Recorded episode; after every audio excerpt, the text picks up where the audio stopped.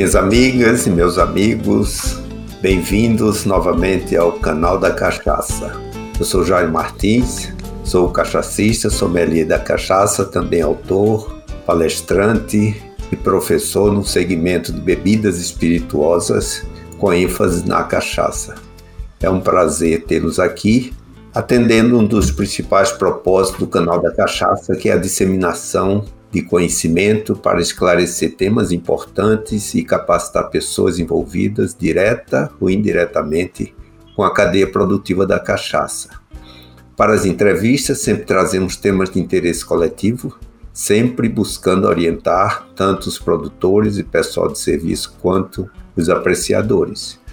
Um dos temas recorrentes, que inclusive faz parte da agenda estratégica da cachaça, elaborada pela Câmara Setorial da Cachaça do Ministério da Agricultura, o MAPA, é a preparação de profissionais para o setor.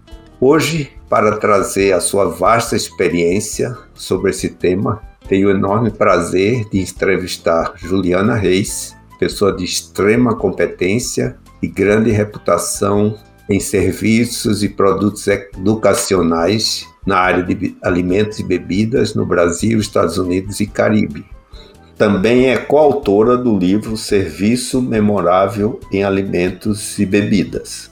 Para mim, a Juliana é uma pessoa bastante especial, é uma das referências que eu tenho, eu diria, na minha vida como pessoa e como profissional.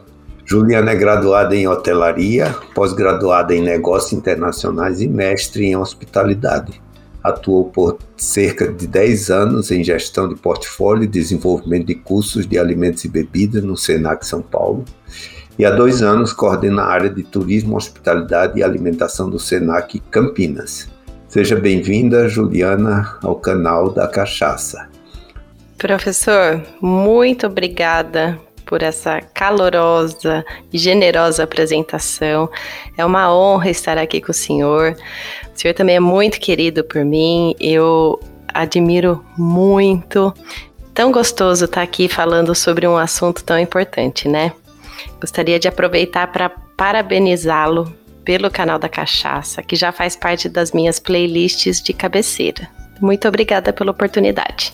Ok, Juliana, então vamos começar a brindar né, os nossos ouvintes com as narrativas de um setor tão importante. Né? Então, em primeiro lugar, como você é especialista no setor de alimentos e bebidas, queria que você nos contasse um pouco sobre o perfil do negócio, de que se trata, quais são os desafios, como ele tem evoluído e qual é a situação atual com relação a isso de forma geral. É, a gente está vivendo um momento muito particular, né?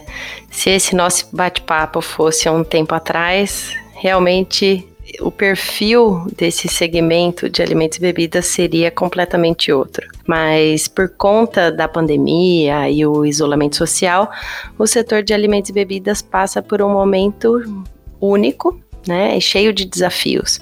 Todas as pessoas atuantes no segmento estão precisando se reinventar. Infelizmente, temos visto fechamentos de empreendimentos que não aguentaram a barra e isso é muito triste. Além de impactar também na parte econômica, impacta muito na parte cultural de uma cidade, na memória das pessoas e em tantos aspectos, né? Mas é preciso falar também que essas restrições e comportamentos das pessoas impactam diretamente nos serviços que são oferecidos, né? Então, nós temos visto um crescimento muito grande de modalidades como delivery ou o take-out, que é o para viagem, né? É, novos personagens ganham destaque nesse cenário, como o motoboy, por exemplo, e sua fundamental prestação de serviço. Temos novos produtos que estão sendo criados, como coquetelaria para viagem, kits para fazer happy hour ou um pequeno evento em casa, iniciativas muito bacanas como apoie um restaurante.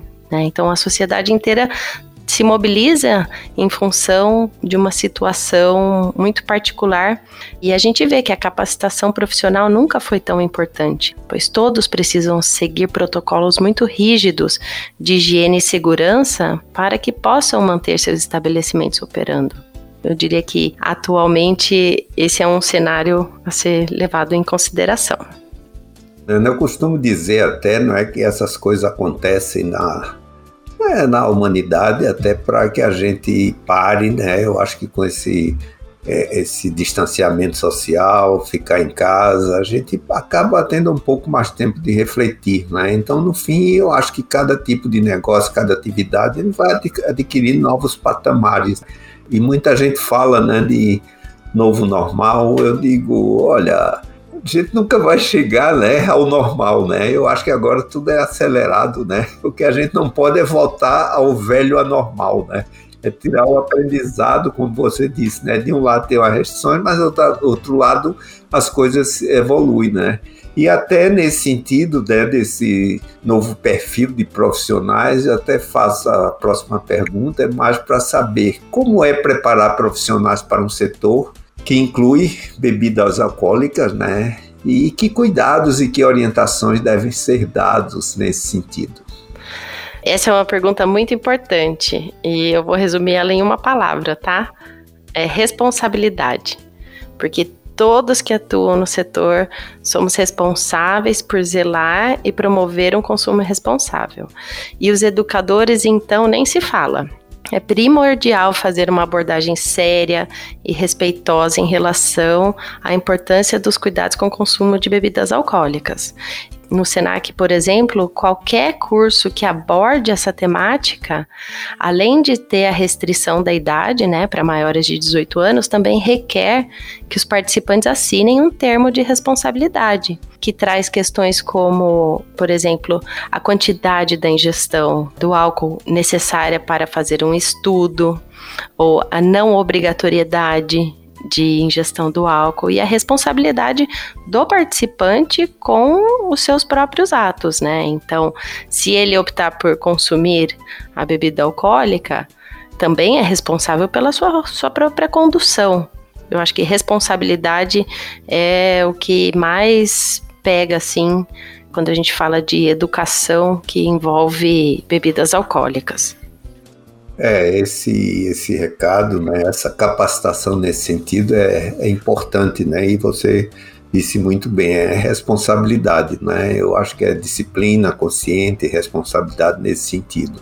Agora, como nós estamos falando agora do setor da cachaça, a gente sabe né, que exatamente pela graduação alcoólica né, de 38% a 48%, a cachaça é uma bebida forte. Né? Como você enxerga o setor da cachaça e até já fazendo a pergunta seguinte, sendo uma bebida nativa, né, de mais de 500 anos, né, por que o brasileiro ainda não valoriza e, e não tem tanto orgulho da nossa cachaça, se compararmos com o tequila mexicano, o conhaque francês, o scotch whisky, né, e a vodka, né, que pelo visto esses países têm orgulho a oferecer e a gente ainda apanha um pouco nesse sentido, né? Como você enxerga isso no setor da cachaça?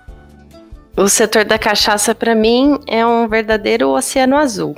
Ele é cheio de oportunidades e possibilidades justamente porque ele ainda é pouco explorado, né? No bom sentido, quero dizer, né? E essa falta de valorização do produto nacional, nós sabemos que não é um privilégio só da cachaça, né, professor? Quantos outros produtos brasileiros não sofrem com esse mesmo drama, né? São muitos. Mas eu acredito que por meio da educação nós podemos transformar sim o mundo, inclusive como valorizamos a cachaça. Eu tô aqui lembrando da primeira oferta do curso de sommelier da cachaças, que o senhor foi o professor, né? E lá em 2013, no Senac de Campos do Jordão. E eu me lembro do amor que os alunos declaravam por tudo que era relacionado à cachaça me faz pensar, e isso para mim exemplifica que quem conhece valoriza. Quem conhece respeita. Quem conhece promove.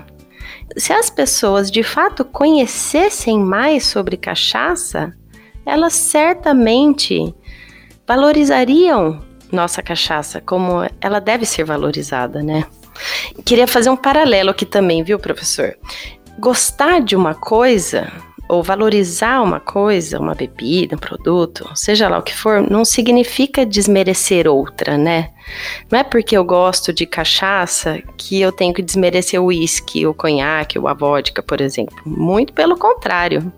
Eu tenho que olhar para todos esses produtos com o mesmo respeito e admiração, reconhecendo suas origens, quem os produz, né? Cada momento é adequado por uma bebida, né? Ninguém vive ou consome uma bebida só a vida inteira. Tudo tem seu momento e seu espaço, e eu acho que a gente tem que respeitar todas as, as bebidas em suas particularidades. É, e principalmente, né, Juliana, cada um tem o seu momento, né? Exatamente. Então a gente tem que valorizar, porque eu acho que toda a cadeia produtiva de qualquer bebida, né, ela é resultado do esforço, né, de muita gente, né, de muitos profissionais. Então isso é muito importante. E agora, eu, já que você falou no curso de sommelier de cachaça, e eu sei que você atua fortemente no setor de vinhos, e você foi a idealizadora e criadora do primeiro curso de sommelier de cachaças do Brasil, no SENAC, como você disse, em Campo do Jordão, e eu tive o privilégio de ministrar esse primeiro curso. Eu queria saber como surgiu essa ideia e como foi essa experiência né, de fazer esse primeiro curso né, de sommelier de cachaça do Brasil e com que orgulho né, você fala sobre esse tema. Assim como o senhor, eu também adoro mapas. Inclusive, está vindo aqui na minha mente aquele o mapa mundi dos destilados. Mas eu também tenho o costume de fazer linhas do tempo. E se o senhor me permitir, eu vou fazer uma breve contextualização antes de chegar no curso de cachaças para fazer sentido. Então foi assim, olha, em 2008, quando eu entrei na gerência de desenvolvimento do Senac, um dos primeiros projetos foi o desenvolvimento de um curso de sommelier de cervejas. E na época, fiz a prospecção de uma parceria com a escola que concebeu o curso na Alemanha, a Damens Academy. E entre tratativas, negociações e desenvolvimento do curso foram cerca de dois anos. Então, em 2010, nós lançamos o primeiro curso de sommelier de cervejas com dupla certificação, Senac e Damens. E foi uma experiência muito incrível, que eu tenho realmente bastante orgulho. E aí, em 2012, eu fui para a Itália com o objetivo de ampliar uma parceria na área de gastronomia para a área de vinhos. E também fui visitar uma feira de vinhos chamada Vinitali, em Verona.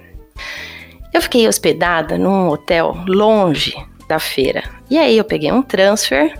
Quando eu desci do transfer, eu dei de cara com uma querida colega que chama Arlene Cunha, com quem eu tinha estudado há uns anos atrás.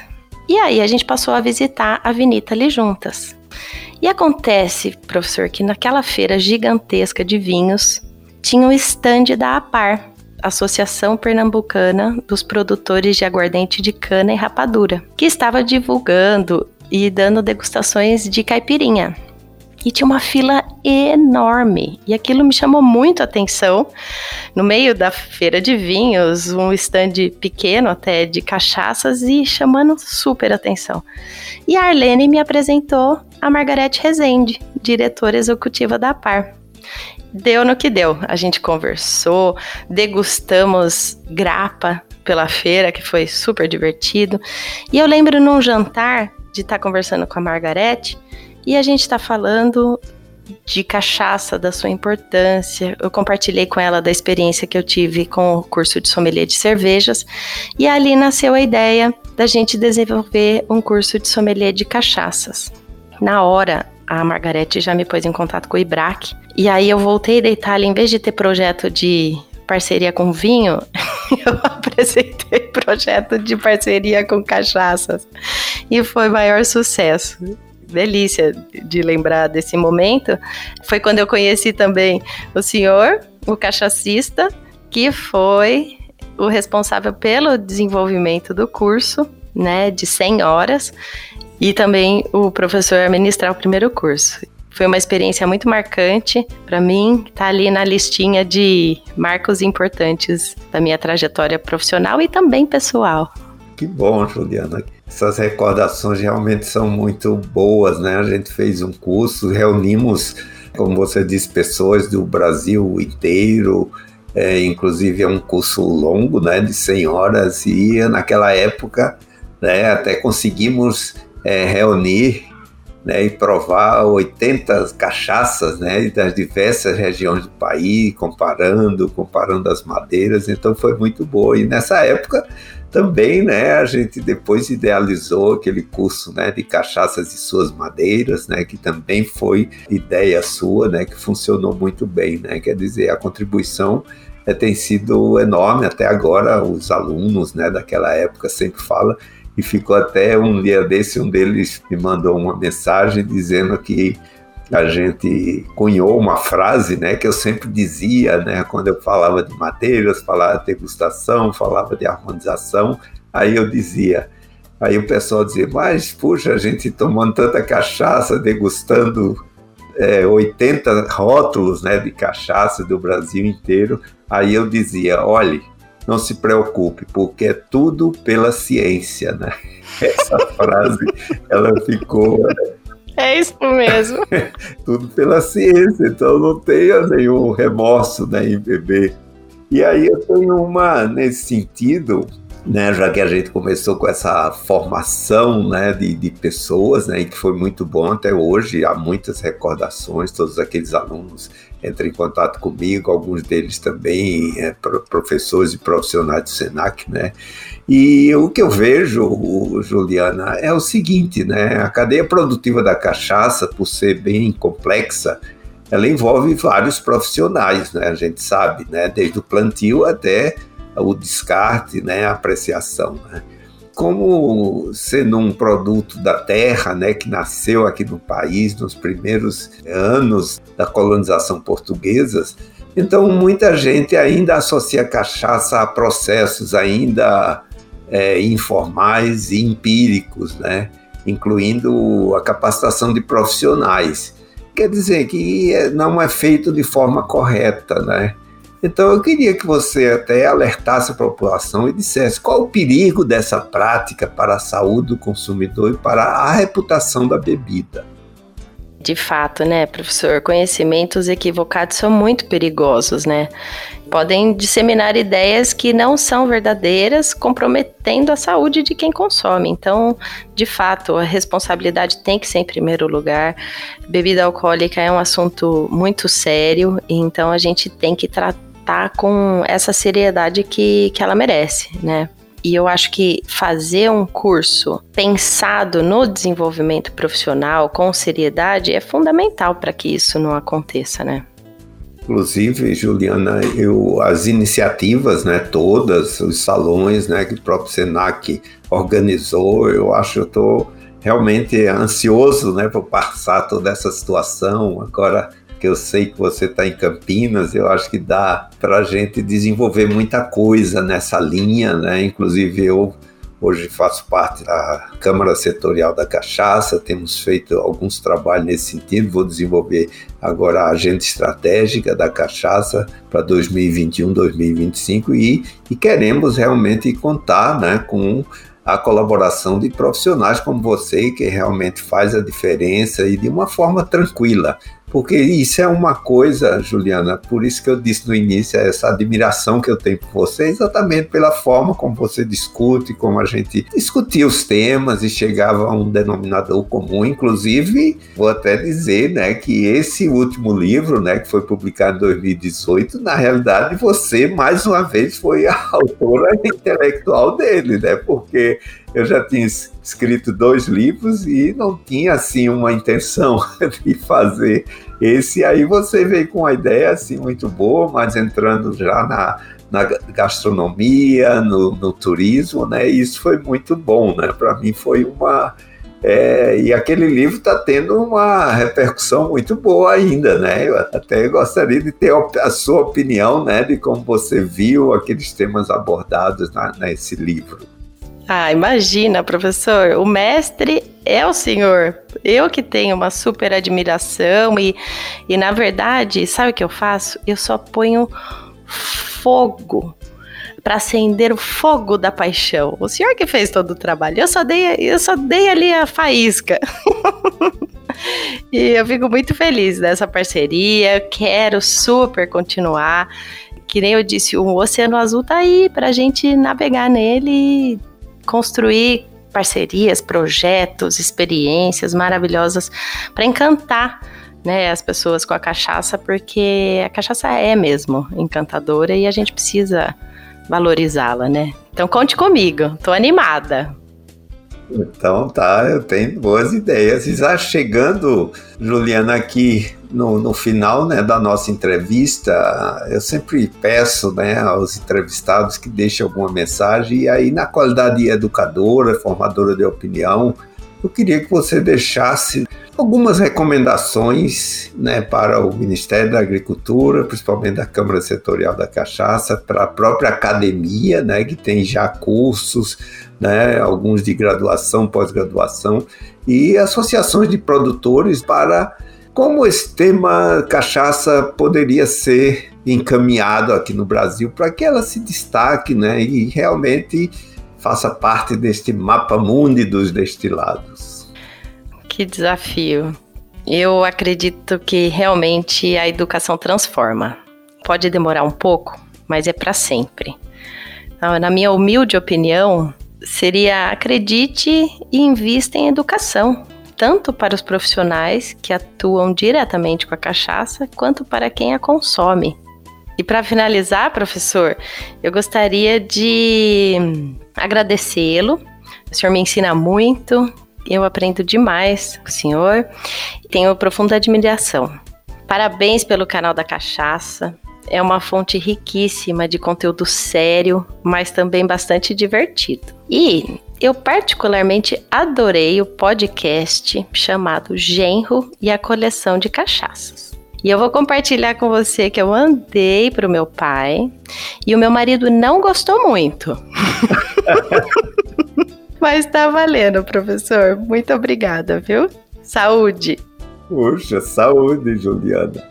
Então, muito obrigado também não é, pela sua excelente participação, pelos esclarecimentos prestados, pela descontração da nossa conversa. Nós esperamos você, ouvinte, no próximo episódio para conhecer um pouco mais sobre a mais brasileira das bebidas, o mais brasileiro dos prazeres, a nossa cachaça.